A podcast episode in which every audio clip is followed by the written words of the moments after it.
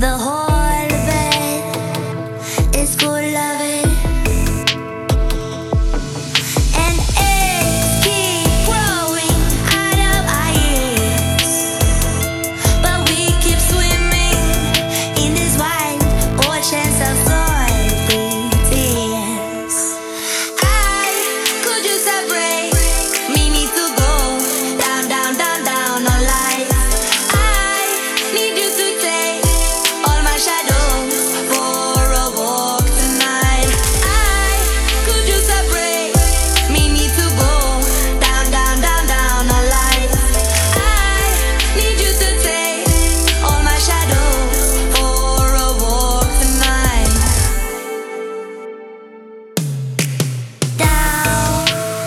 sensual, love your sensual sense.